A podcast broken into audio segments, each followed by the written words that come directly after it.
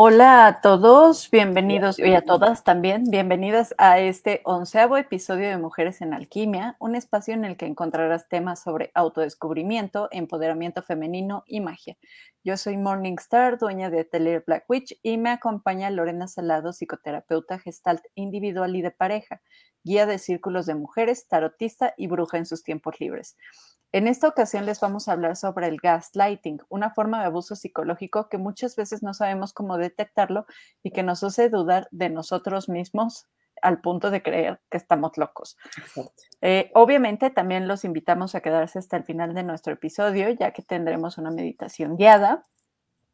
Y pues bueno, antes de arrancarnos con nuestro super episodio de hoy, tengo que dar el obligatorio disclaimer de siempre, que es lo comentado en este podcast representa las opiniones de Ingrid Hollander y Lorena Salado y sus invitados al programa. El contenido aquí no debe tomarse como terapia psicológica, es meramente con fines informativos. Y ahora sí, nos arrancamos. ¿Cómo has estado, Lore? Ay, pues muy bien y ya contenta de estar de regreso, que estuvimos ahí como haciendo unas pequeñas pausas, pero ya aquí estamos. Y sí, muy contenta y muy emocionada porque es un súper tema, ¿no? Este, que me parece que aparte va a ser como una gran herramienta para, para muchas personas, ¿no? Entonces, pues, bueno, y creo que todas hemos pasado por el gaslighting en algún momento. En algún momento de nuestras vidas, aunque no nos hayamos dado cuenta, seguramente hemos tenido algún tipo de relación que nos gaslighteó. Eh, creo que es un mal muy moderno, bueno, no tan moderno, este, porque se ha practicado durante muchísimos años, sobre todo en temas de manejo y dominación masculina, es como una parte intrínseca del machismo. Este, pero me da como que mucho gusto que por fin tenga un nombre, tenga un rostro y tengamos sobre todo como herramientas para poder identificarlo, saber cómo funciona y también tener como herramientas para poder salir de este ciclo pues tan horrible, ¿no? Que es, y sí, tuvimos ahí nuestra pausita, un, mes, nos aventamos todo abril sin poder transmitir en, mujeres en alquimia, pero pues fue por temas ahora sí que de chamba y se entiende. Entonces, ¿qué les parece si nos arrancamos? Y lo primero que me gustaría platicarles es un poco sobre el contexto histórico del el gaslighting. Bueno, pues la primera vez que nos encontramos con este término como tal es en una obra de teatro británica que se llama Gas Light, misma que se estrenó en 1938 y tuvo dos adaptaciones fílmicas, una de 1940 y otra en 1944 que déjenme decirles, es una joyita cinematográfica, no estamos en billón, pero se las recomiendo, búsquenla y véanla. De entrada, ¿por qué es buena la película? Porque cuenta con la participación de ni más ni menos que de Ingrid Bergman. Nada más con eso ya. O sea, es Ingrid Bergman, por favor, véanla. Es una diosa del cine en blanco y negro. Pero bueno, el argumento de estas historias es que nos hablan de un hombre que intenta convencer a su mujer de que está loca manipulando pequeños objetos de su entorno e insistiendo constantemente en que ella está equivocada o que está padeciendo lagunas de memoria cada vez que ella menciona estos cambios. El título como tal, Gaslight, alude a las lámparas de gas que el marido usa en el desmán mientras busca un tesoro escondido, a la par de que su mujer advierte que el resto de las luces de la casa pierden intensidad sin que haya alguna causa biológica. O sea, ella ya, o sea, de la manipulación del marido ya se está volviendo loca, entonces empieza a ver las luces como si fuera neblina, ¿no? O sea, y lo peor del caso es que ya siente un grado de impotencia terrible porque no sabe si hablarlo o no, porque cree que ella es la que está mal de su cabeza. ¿no? Bueno, aunque hoy en día tiene una presencia más notoria, el término gaslight se ha utilizado coloquialmente desde la década de 1970 para describir los esfuerzos para manipular el sentido de la realidad de una persona. De hecho, en un libro de 1980 sobre el abuso infantil, Florence Roche mencionó la adaptación de la película de 1944 de George Cukor y escribió que Incluso hoy, la palabra gaslight es usada para describir un intento de alguien de destruir la percepción de la realidad de otra persona. O sea, es súper mierda. Sí. es horrible, güey, porque literal lo que estás tratando, bueno, lo que están tratando de hacer es manipular y destruir tu percepción de la realidad. Es así como súper psicopático. Es muy, y, justo ahorita que dices esto de psicopático, es uno de los rasgos, ahora que están muy está muy de moda el narcisismo, que yo creo que ya en algún momento hablaremos también de eso porque es un tema interesante. Este, es uno de los rasgos del narcisista, es de las primeras cosas que, que, o sea, después de que te bombardean de amor, es como el primer, la primera red flag que vas a empezar a, notar, ¿no? Porque es un tipo de violencia. Es que es violencia. Totalmente, es violencia. o sea, te hacen creer que estás loco. Eso, o sea, es horrible, ¿no? Pero bueno, como lo conocemos en la actualidad, el término gaslighting fue popularizado gracias al libro Gaslighting, How to Drive Your Enemies Crazy. O sea, chéquenselo, incluso es una técnica de, de coerción, ¿no? O sea, cómo volver a tus enemigos locos. El, el libro fue escrito por Víctor Santoro y fue publicado en 1994, donde se exponen tácticas ostentosas y aparte legales, que es lo peor del caso, para manipular a otros, lo cual se me hace terrible, pero no dudo ni tantito que sean técnicas incluidas en el manual de, tortura de la Escuela de las Américas. O sea, si, no conocen qué es la Escuela de las Américas, eh, hay como un mito urbano de que los torturadores más cabrones de la CIA y de, por ejemplo, los que realizan los actos de tortura en Guantánamo son entrenados en la Escuela de las Américas. Entonces, en la Escuela de las Américas les enseñan técnicas de tortura física y de tortura mental, ¿no? Y seguramente el gaslighting es así como una de las técnicas incluidas en el manual de la Escuela de las Américas. O sea, es, terrible.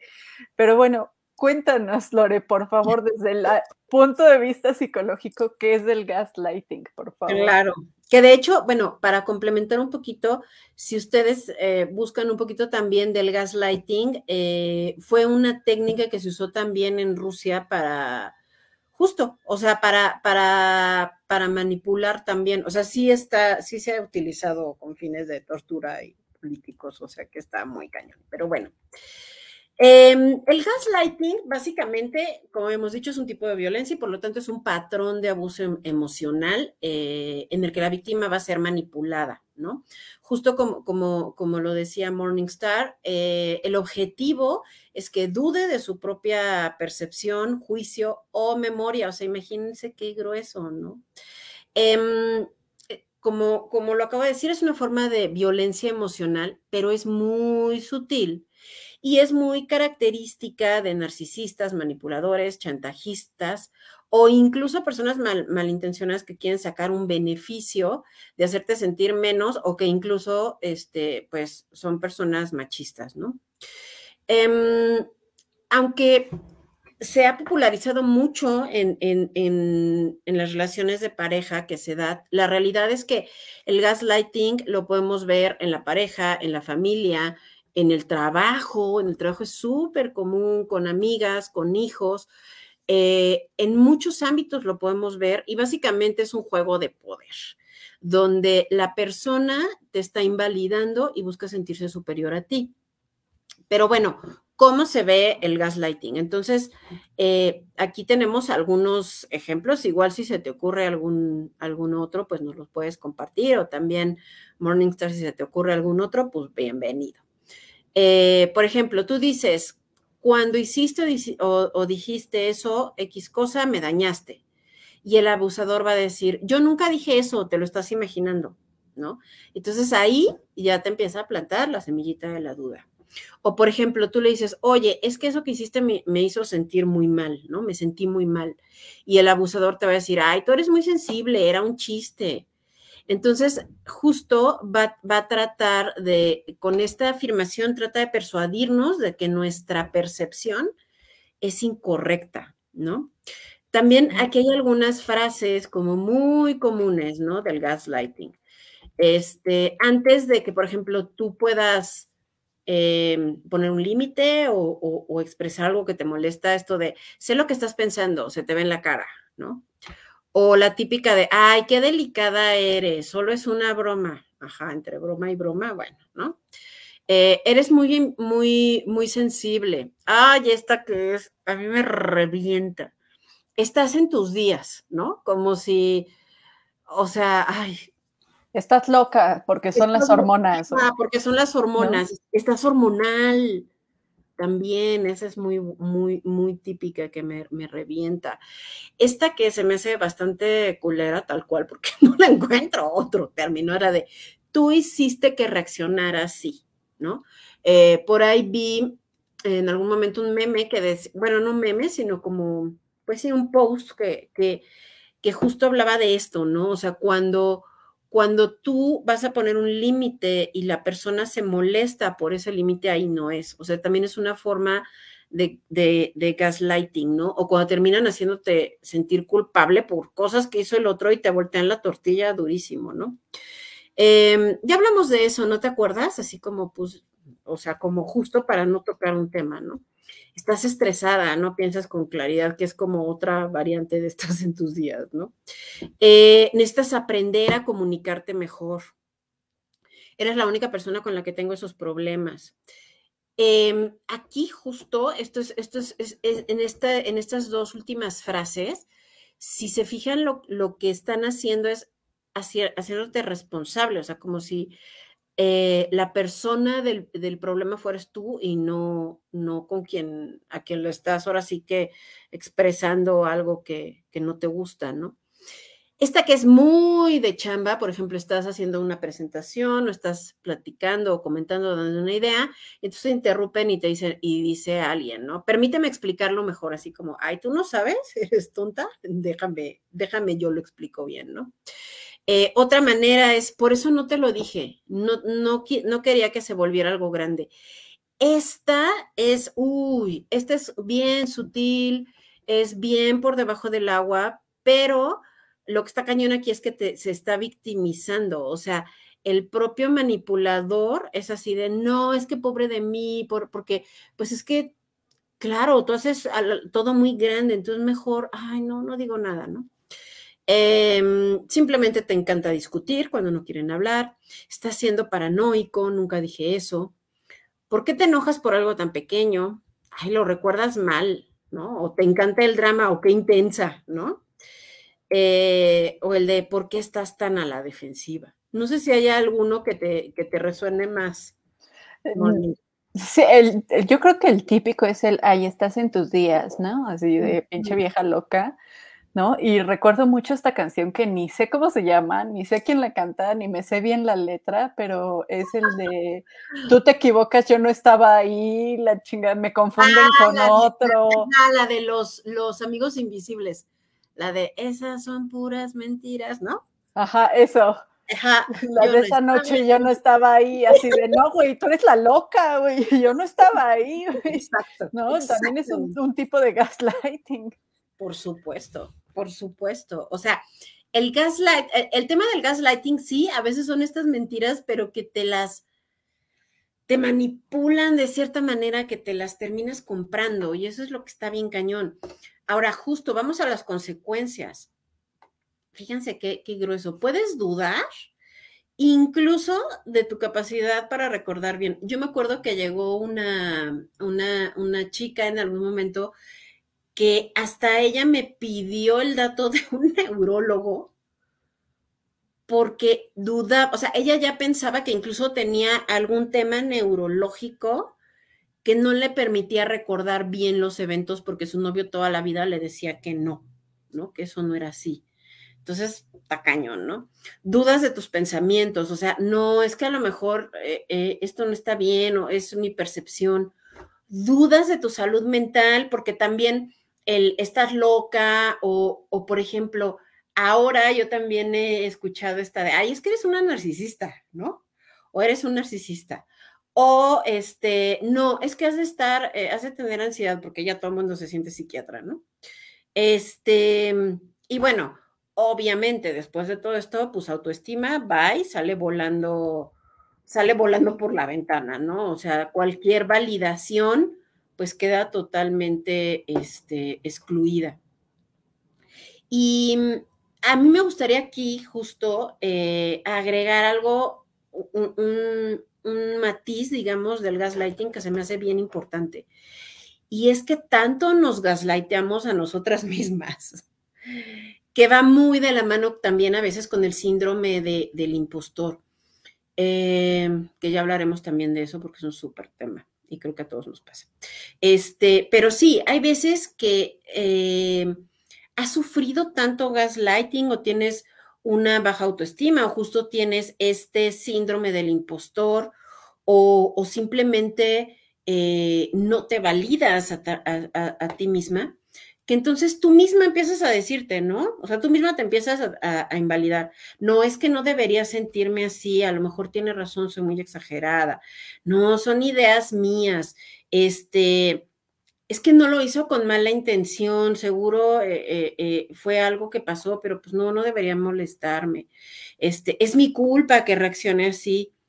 Esta que me encanta, que es bien de víctima, así de, ah, bueno, pero a otros les va peor. Es como cuando todo mal, pero hay salud, ¿no?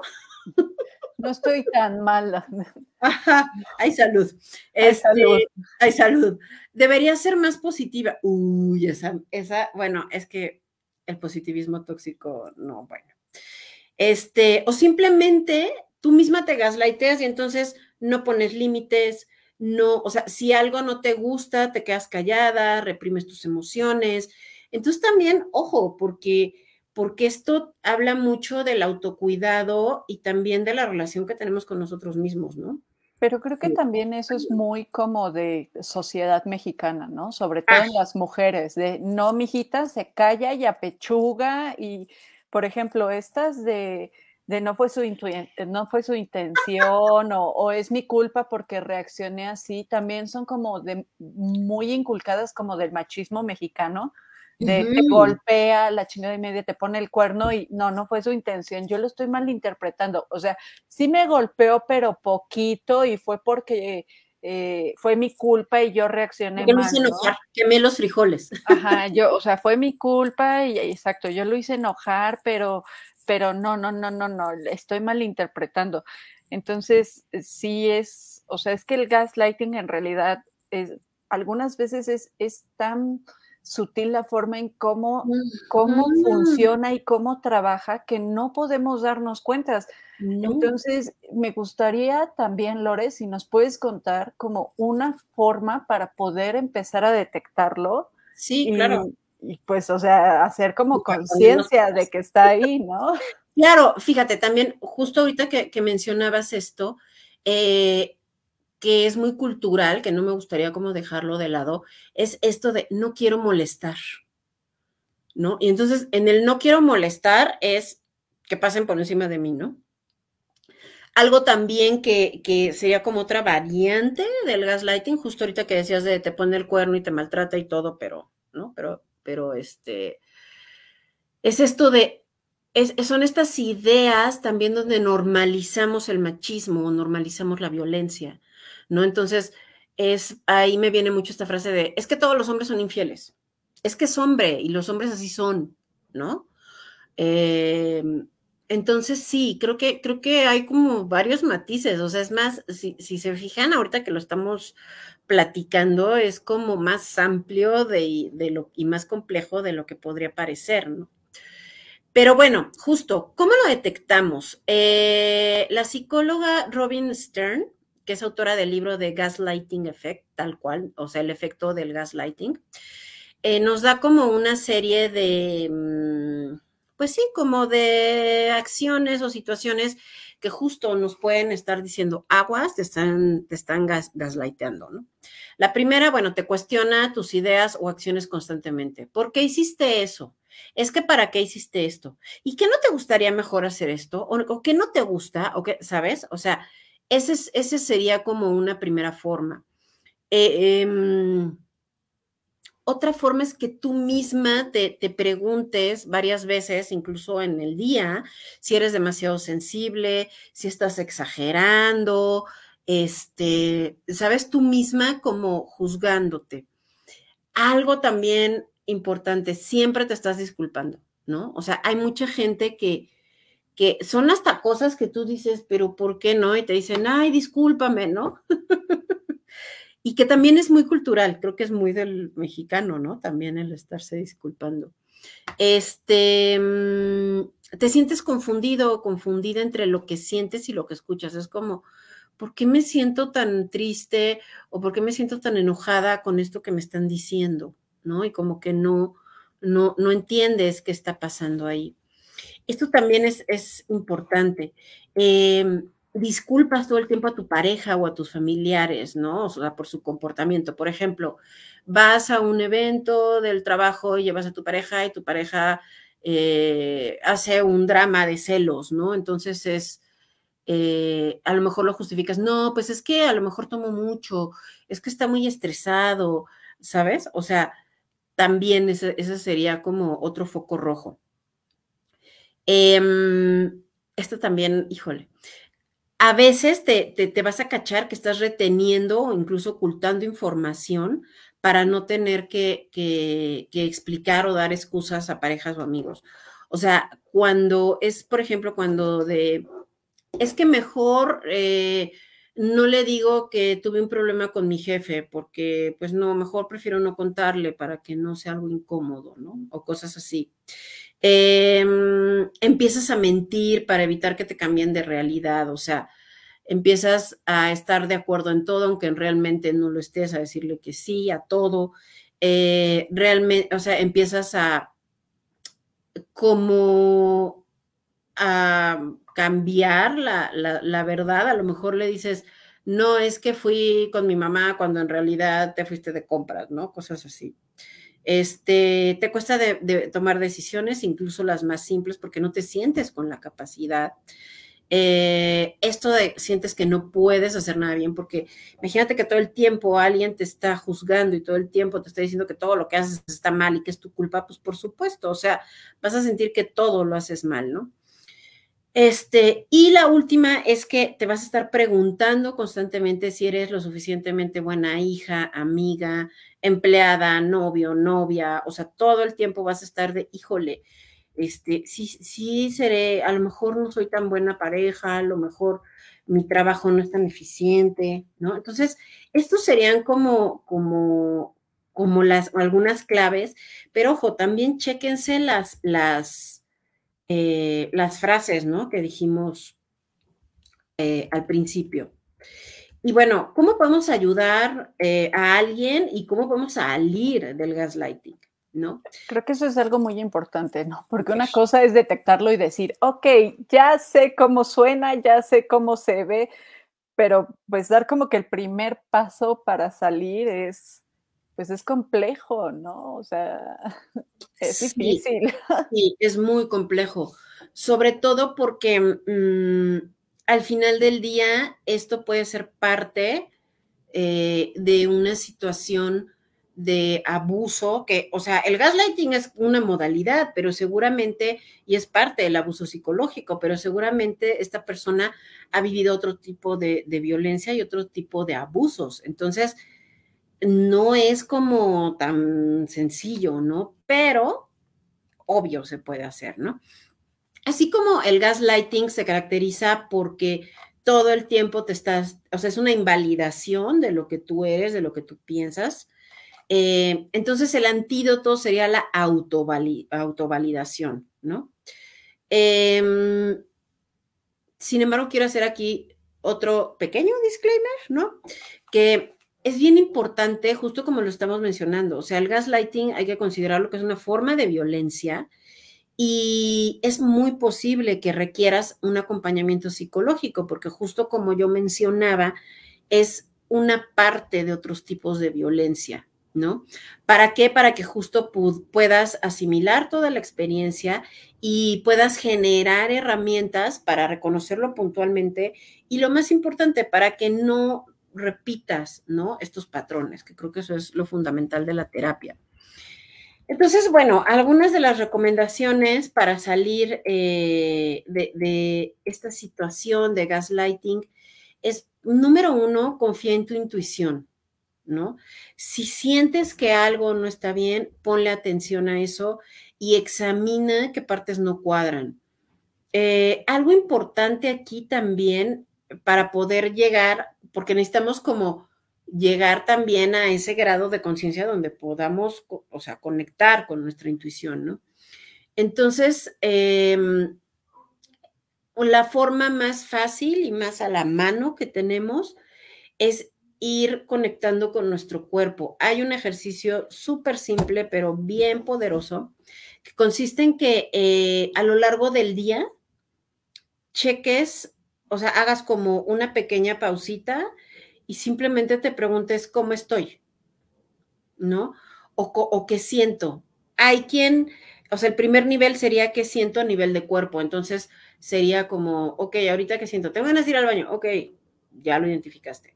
Este, tengo sueño, ok, estoy estresado, ok, este, me duele la rodilla derecha, ok. Pero el segundo, el, segundo nivel es ya poder justo empezar a, este, a nombrar las emociones, ¿no? Entonces es, ok, sí, me duele la panza, pero estoy enojado. Este, sí, eh, me siento triste. Sí, a lo mejor incluso ya vas a poder notar si cambia tu respiración, si es más corta o más agitada, ¿no? Pero es un ejercicio bien sencillo, pero que pues les puede ayudar mucho justo como a, como ir reconectando, ¿no? Eh, no busques la aprobación, o sea, resiste la tentación de convencer al otro para obtener aprobación.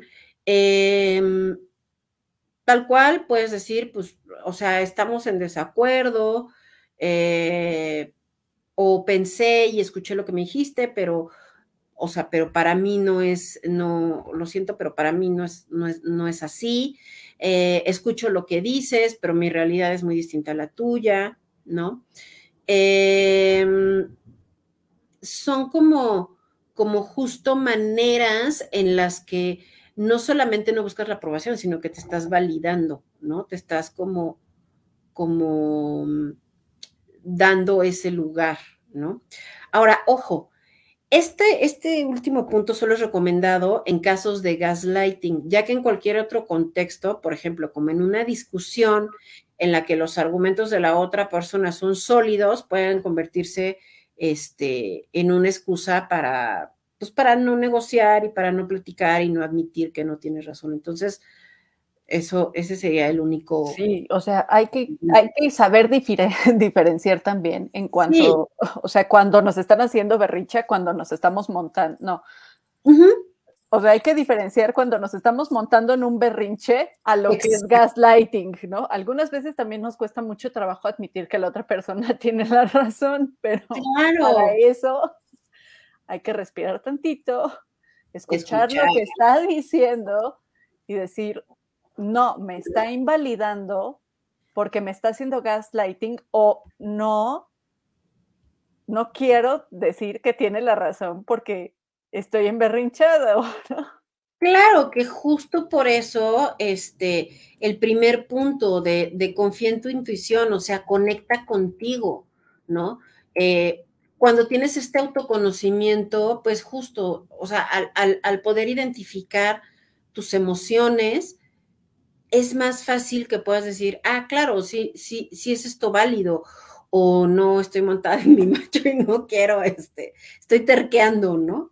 Entonces sí, o sea, eso también es, es como, como importante. Em, este punto me gusta mucho. Recuerda tu soberanía sobre tus pensamientos. Eh, las emociones, recuerden, no son buenas ni malas y nadie te puede decir si lo que sientes es cierto o no. A mí en particular, cuando me dicen, es que no te enojes o no te sientas así, es como si me prendieran un cohete. O sea, porque es como, a ver, ¿con qué derecho me dices eso? No, tú no estás viviendo lo que estoy viviendo. Tú no, tú no has vivido mi vida, mi historia, mi experiencia, ¿no?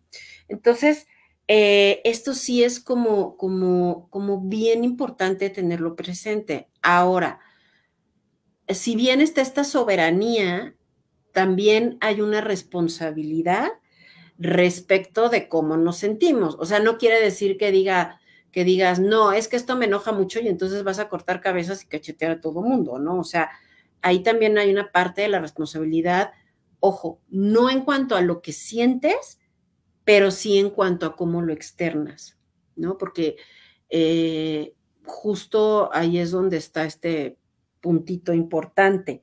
Entonces, no te disculpes por sentir lo que, lo que, lo que sientes. O sea, eh, debes, sí debes evitar agredir, manipular o actuar de forma dañina, pero no, no, no te disculpes. O sea, eh, yo también escucho muchas mujeres que dicen, es que, es que soy muy intensa. Güey, pues, o sea, si estás reaccionando así, pues es porque hay algo. Normalmente, eh, cuando nosotros tenemos una reacción que nos, o sea, que puede parecer exagerada a otros o que hasta a nosotros mismos nos puede sorprender, más así de, no manches, pero ¿por qué me, me, me molestó tanto esto o por qué me tocó tanto esto? Pues muchas veces no es porque la persona sea sensible, intensa, este, quiera llamar la atención o, o este, ¿cómo se llama? O, cualquier otra cosa, ¿no? Muchas veces son respuestas a un nivel muy profundo que tenemos por traumas o por heridas o simplemente por experiencias. Entonces, yo creo que también aquí yo invito mucho a tratar de no juzgar esa parte, ¿no? Porque tal cual, pues no estás en los zapatos de alguien más, ¿no? No sé, no sé tú qué opines. Sí, o sea, una cosa es que tenemos que aprender a ser válidas nuestros puntos de vista y también nuestras emociones, ¿no? Pero hay que ser también muy conscientes y es como lo que nos dice Lore, ser empáticos, porque no por validar mis emociones voy a invalidar lo que el otro también está diciendo, ¿no? Hay que estar también como siempre eh, muy conscientes y con la, la mente muy bien puesta en que siempre hay consecuencias, ¿no? Tanto para lo que nos hacen como para lo que nosotros podemos hacer. Entonces, mantenernos firmes no significa decir, de aquí no me bajo y que me bajen a trancazos. O sea, es mantenernos firmes en saber que no, no hay que dar nuestro brazo a torcer en el sentido de dudar de nosotros. Sí, esto es lo que siento. ¿No? Es lo que siento y es válido y lo que me estás diciendo me está haciendo sentir esto y, o sea, detectarlo, porque al final de cuentas, como bien nos dice Lore, el gaslighting es una forma de violencia y es una forma de violencia que, de la que tenemos que estar al pendiente, es una red flag al final de cuentas, ¿no? Eh, pero bueno, ahora es momento de sacar un poco nuestra bruja, pero no, todavía no va a ser para darles consejos brujiles sobre cómo evitar el gaslighting, sino para que hagamos un poquito de memoria. No, es que siento que es como lo que todos esperan, así de, bueno, sí, ¿cómo hacemos brujería con esto? entonces hacemos un hechizo de... Exacto. Ya, bueno, ahorita platicamos eso, pero creo que habría... Vamos a hablar de eso, pero ahorita me gustaría llevarlas un poquito más al pasado, específicamente al siglo XV. ¿No? Eh, ¿Por qué al siglo XV? Porque es donde comenzó la persecución de brujas de manera masiva, los juicios y la quema de brujas como tal. Eh, pero no quiero hablarles de este tema en un programa de gaslighting, o sea, de, cómo se dio la persecución y la quema y todo ese tipo de cosas, porque es como más histórico. A lo mejor podemos abordarlo, no sé, para un episodio de From Hell. Eh, pero de lo que sí vamos a hablar es sobre las crónicas que hay sobre la persecución de las brujas y los testimonios que tenemos sobre los interrogatorios de la Inquisición. Y vamos a notar en estos juicios algo muy particular y es la manipulación de los enjuiciados y la distorsión de su realidad y de sus discursos. Eh, es muy común darnos cuenta en estos escritos que muchas veces la interrogada y supuesta acusada de brujería negaba constantemente su participación en el aquelarre, el pacto con el diablo, hacer brujería, hacer maleficios o hechizar, no sé, las cosechas, ¿no? También es muy constante que encontremos eh, cómo es que la acusada negaba constantemente que durante estos aquelarres había renegado de la fe, se había convertido en una apóstata o que había generado un pacto con el diablo. Pero el inquisidor no lo dejaba ahí. las presionaban tanto, las cuestionaban y les inculcaban ideas tales como, no lo recuerdas, pero sí lo hiciste. Lo niegas porque el diablo bloqueó tu cabeza. Solo las brujas niegan renegar de la fe y ese tipo de acusaciones que lo único que provocaban es que las mujeres dudaran de ellas mismas y terminaran confesando cosas que no habían hecho, en donde muchas veces podemos encontrar que las confiesan y al terminar de haberlas confesado dicen, eso creo, pero no estoy segura.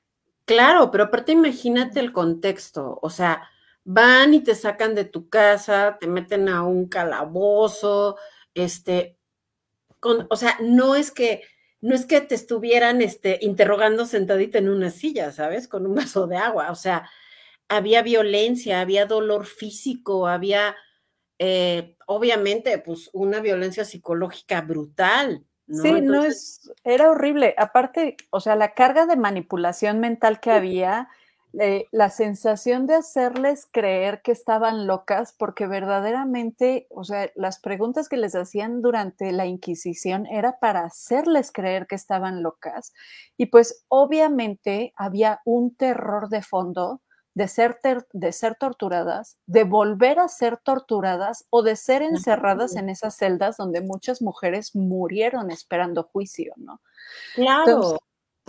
y además, o sea, bueno, justo ahorita que, mencionas esto, me acuerdo de la película esta de Aquelarre, ¿no? Que al final terminan, eh, pues dándoles lo que querían los inquisidores, ¿no? O sea, al fin, no los voy a spoilar, pero es muy buena película, eh, véanla. Y, también justo estaba recordando esta parte del, del martillo de las brujas, ¿no? Tan famoso, que en realidad mucho de lo que viene ahí son más bien em, el imaginario de los mismos inquisidores o confesores eh, que la realidad, ¿no? Porque también, o sea, muchas de las cosas de las que, de las que se habla en cuanto a qué hacían las brujas y todo esto, pues en realidad venían de un imaginario en el que justo en estas también, eh, en, estas, en estos interrogatorios, pues terminan también implantando estas ideas y pues las mujeres en su desesperación terminan aceptándolas, ¿no? Sí, entonces podemos ver que el gaslighting no es algo que empezó en la década de los 40, o sea, les estoy hablando del siglo XV, del 1400, o sea, llevamos 623 años procurando estas técnicas de manipulación mental, ¿no? Y, o sea, los ejemplos que ustedes pueden encontrar en los juicios escritos a las brujas son terribles porque literal las, las vuelven locas haciéndolas eh, entrar en estas sesiones de confesión terriblemente arduas, terriblemente largas, un día tras otro, tras otro, tras hasta que su mente ya está completamente exhausta y pues obviamente terminan confesando algo que nunca hicieron, ¿no? Con tal de que el inquisidor pudiera decir, sí, claro, es bruja, quémenla. ¿no? Es terrible, ahóguenla, así, si flota es bruja, si se ahoga es como una muerte cristiana. o sea, por favor, ¿no? Pero bueno, ahora sí, nos vamos a los tips mágicos, que era quizás una de las partes que más estaban esperando del programa. Por favor, aquí hay un disclaimer. Recuerda que estos solo son tips de apoyo energético para tratar con este problema, más no le ponen una solución ni un punto final. Te ayudarán, lo único que te ayudará de una forma definitiva a la transición de salida de esta situación es ir a terapia. Y el primer paso para poder terminar con el gaslighting es obviamente alejarte de tu opresor y buscar ayuda. Entonces, toma esto que te voy a platicar ahorita como apoyo energético. Que, pero... justo aquí quiero, quiero agregar algo. Em, no es tan fácil alejarse de, del opresor o del manipulador.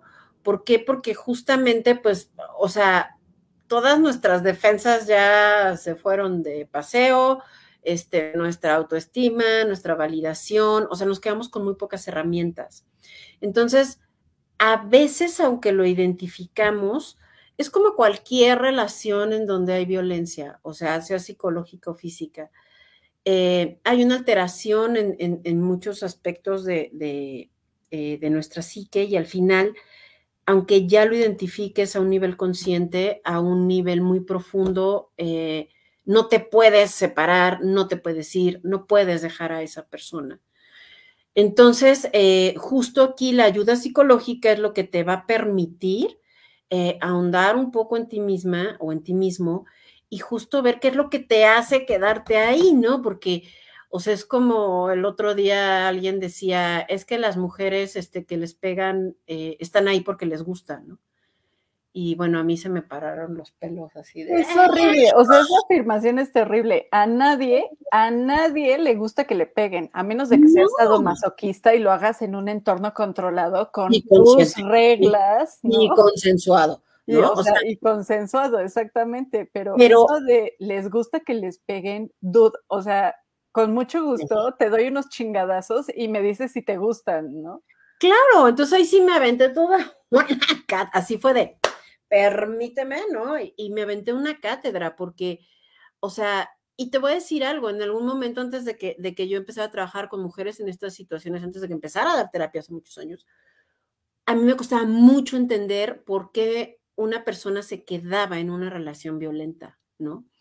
Pero bueno, ahorita ya lo, no, no, no me quiero desviar mucho, pero, o sea, no es hay un tema muy profundo, hay una herida, hay algo roto, hay algo que necesita repararse y que se necesita resignificar y reconstruir para que justo puedan salir de ahí. Entonces, este, bueno, ya no quiero ahondar más, vamos a seguir con los tips vamos, Vamos a hacer un episodio especial justamente sobre violencia en donde yo creo que sería bueno que también abordáramos el violentómetro, Lore, porque eh, creo que es una herramienta muy buena, pero desafortunadamente no tiene la, difusión que necesita.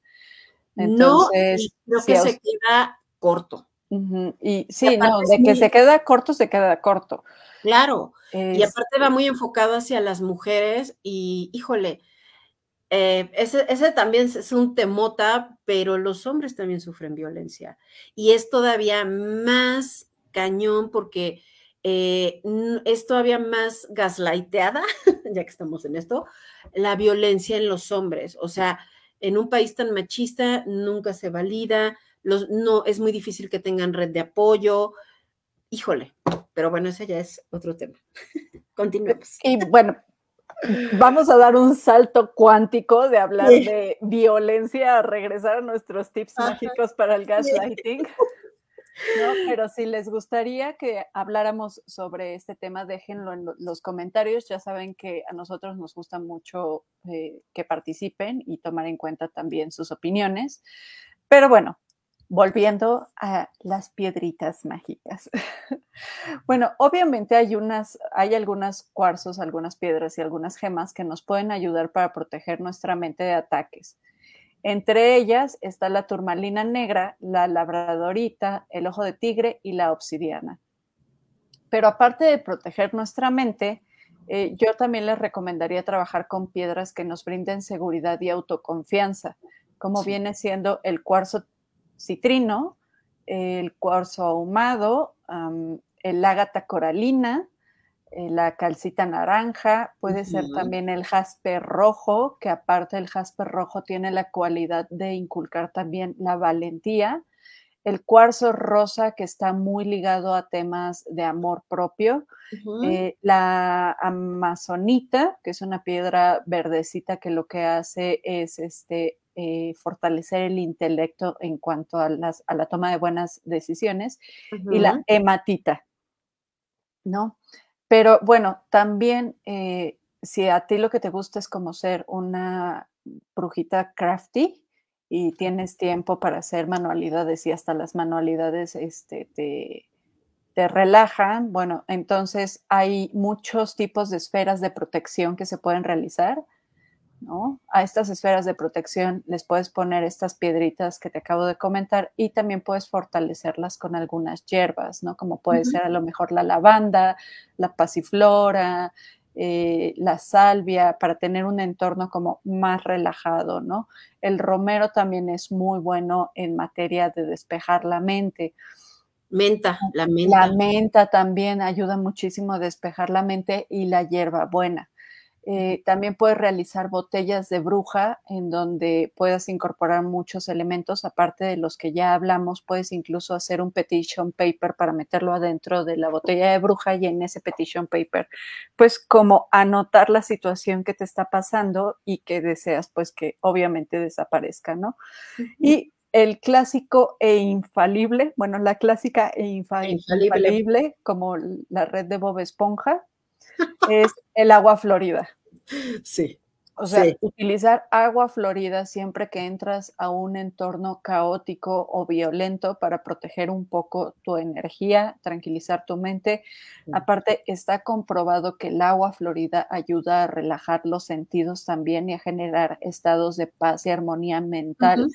Entonces, sirve mucho, por ejemplo, después de una discusión, tener agua florida para limpiar como esas energías agresivas que se quedan, pero también para despejar la mente y repensar la situación de una forma más como sencilla. Claro, y más Sí, de hecho yo todos los, todas las semanas, o bueno, de hecho cuando termino sesiones siempre he hecho agua florida, porque no necesariamente por una situación de enojo, pero pues son muchas emociones las que se mueven en el consultorio, ¿no? Este, otro tip también que, bueno, es mi favorito, son los omis. Los omis son unos, ahorita no tengo uno en la mano, pero son unos como botoncitos de obsidiana eh, que van en el ombligo y que justo cuando vas a entornos muy caóticos, eh, también te pueden ayudar. Y en este, por ejemplo, cuando tú, tú tengas que enfrentar a alguien, poner un límite en situaciones así complicadas, también te puede ayudar mucho este, el ombligo. El, eh, usar un OMI. El OMI incluso les sirve para ir a, funerales. O sea, no les estoy diciendo vayan a funerales a cada rato, no lo hagan, por favor. Si no es necesario, no tienen nada que hacer en una casa de funerales. Pero si en algún momento tienen que atender a un funeral, por ejemplo, pueden utilizar un OMI, ¿no? Porque, o por pues ejemplo, si vas también, eh, no sé, por ejemplo, estas marchas, la, marcha de, feminista, ¿no? Que es súper fuerte porque se mueven muchas emociones y se mueven muchas cosas, también para que no te agotes. Yo incluso me lo ponía cuando tenía que andar en, en el metro y hacer transbordos así en líneas medio complicadas, también me lo ponía para ir a hospitales, eh, eventos donde hay muchísima gente, o sea, todo ese tipo de cosas ayudan un chorro. Y pues bueno, con eso terminamos nuestra sección de el tip de la brujita, ¿no? Y ahora pónganse cómodos, agárrense así como un lugar sabrosito, apaguen la luz si quieren, si no, solo cierren sus ojitos, porque vamos a meditar. Pues muy bien, pues justo eh, la meditación guiada de hoy la vamos, va, va va dirigida hacia todos estos temas de gaslighting. Entonces, les voy a pedir que cierren sus ojos y comiencen a hacer conciencia de su respiración. No olviden sentarse derechitos, con la espalda recargada, los pies bien apoyados, sin cruzar manos o brazos, y vayan sintiendo cómo el aire entra y sale suavemente de sus pulmones. Ahora van a llamar a su mujer o hombre sabio y van a conectar con ese conocimiento, con esa sabiduría profunda que ya está en ustedes. Ahora van a centrar su atención en la planta de los pies y van a comenzar a escanear su cuerpo. Van a subir poco a poco poniendo atención en cómo está ese cuerpo. Si hay alguna molestia o sensación que sea notoria para ti, simplemente obsérvala. Vas a revisar tus pies, tus tobillos, las rodillas, los muslos, la cadera, el estómago, la espalda, los brazos, tus manos, tu pecho, tu cuello, tu cabeza, tu boca, tu nariz, tus orejas y tus ojos. Y ahora vas a llevar tu atención y tu respiración a ese lugar de tu cuerpo donde detectaste una sensación que en específico llama mucho tu atención.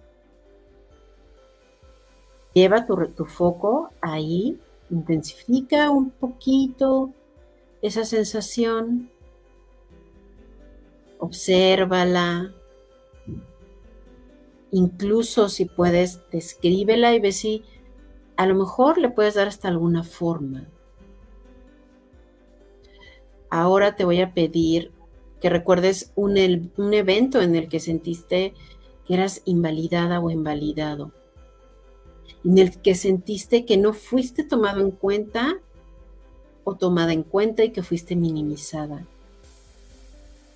Recrea con la mayor claridad ese momento. Ahora quiero que vayas a ese recuerdo de manera más profunda y observa qué sentías, qué emoción estaba. ¿Estabas enojada? ¿Estabas triste? ¿Qué necesitabas?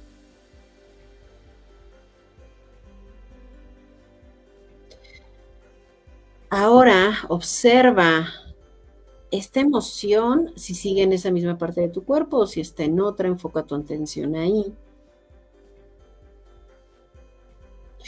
Y observa cómo te sentiste en ese momento ahora sí, de una manera con muchísimo más clara, tu cuerpo te está hablando.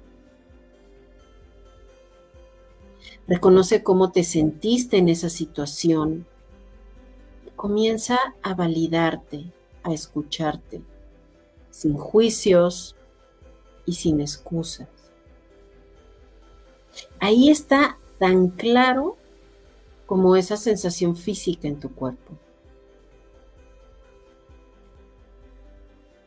Respira y permite integrar esa emoción en ti, darle un lugar, un espacio, ese reconocimiento que en esa situación la otra persona no le dio.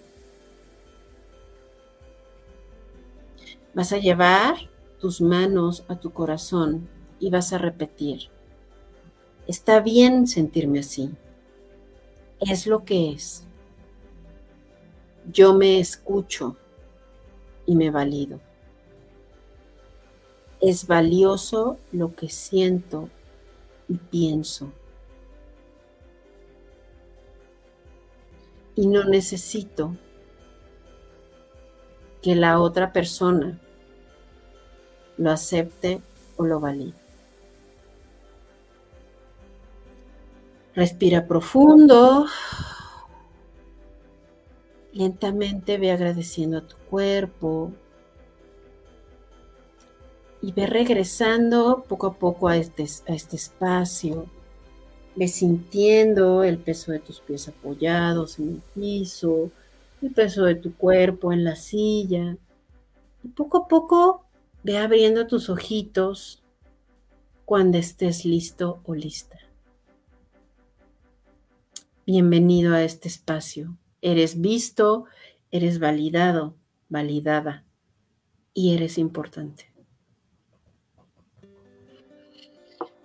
Ah, pues espero hayan disfrutado mucho la meditación y pues con esto terminamos nuestro episodio de esta noche. Así es. Eh, los invitamos a que nos dejen en los comentarios sus opiniones sobre qué es el gaslighting, si ustedes lo han experimentado, si conocen otras formas también de, gaslighting, ¿no? Eh, nos interesa obviamente conocer sus experiencias también y si les gustaría que habláramos de algún tema en específico, también pueden dejárnoslo en un comentario, ¿no? Queremos aprovechar, obviamente, para invitarlos a, a todos a nuestro Patreon en donde podrán encontrar dos niveles que les puede interesar. El primero de ellos es el nivel Freya, el cual está enfocado en un trabajo cíclico lunar y consiste en dos sesiones al mes, una en luna llena y otra en luna nueva, donde justo abordamos temas de carpa roja, círculo de mujeres y sagrado femenino. Y el segundo nivel que podrán encontrar es el nivel Bragi, en el que pueden convertirse en mecenas del podcast para que podamos seguir teniendo mejores continuos. Y pues bueno, si hay algo que quieran compartirnos, ya saben, etiquétenos en redes sociales utilizando el hashtag Mujeres sin Alquimia. Los invitamos a seguirnos en nuestras redes sociales. Nos pueden encontrar en Facebook como Atelier Black Witch y Lorena Salado, psicoterapeuta. También nos pueden encontrar en YouTube como Billón Podcast o con nuestro nombre de usuario eh, We Are 666 y en Instagram como Lorena Salado Psicoterapeuta, Mujeres en Alquimia Atelier Black Witch y en Spotify o en cualquier plataforma de streaming de su preferencia como Mujeres en Alquimia. Si, les gusta, si les gusta nuestro contenido, los invitamos a que nos compartan, ya sean con sus amigos, con sus primas, con sus primos, hermanos, hermanas, con su mami, con su papi, con quien ustedes quieran. Ayúdenos a llegar a más personas que desean evolucionar lo que sienten y cómo lo sienten. Y pues nosotros nos vemos en nuestro siguiente episodio de Mujeres en Alquimia el 25 de mayo. Así que ya se la saben. Cuídense y hasta la próxima. Bye.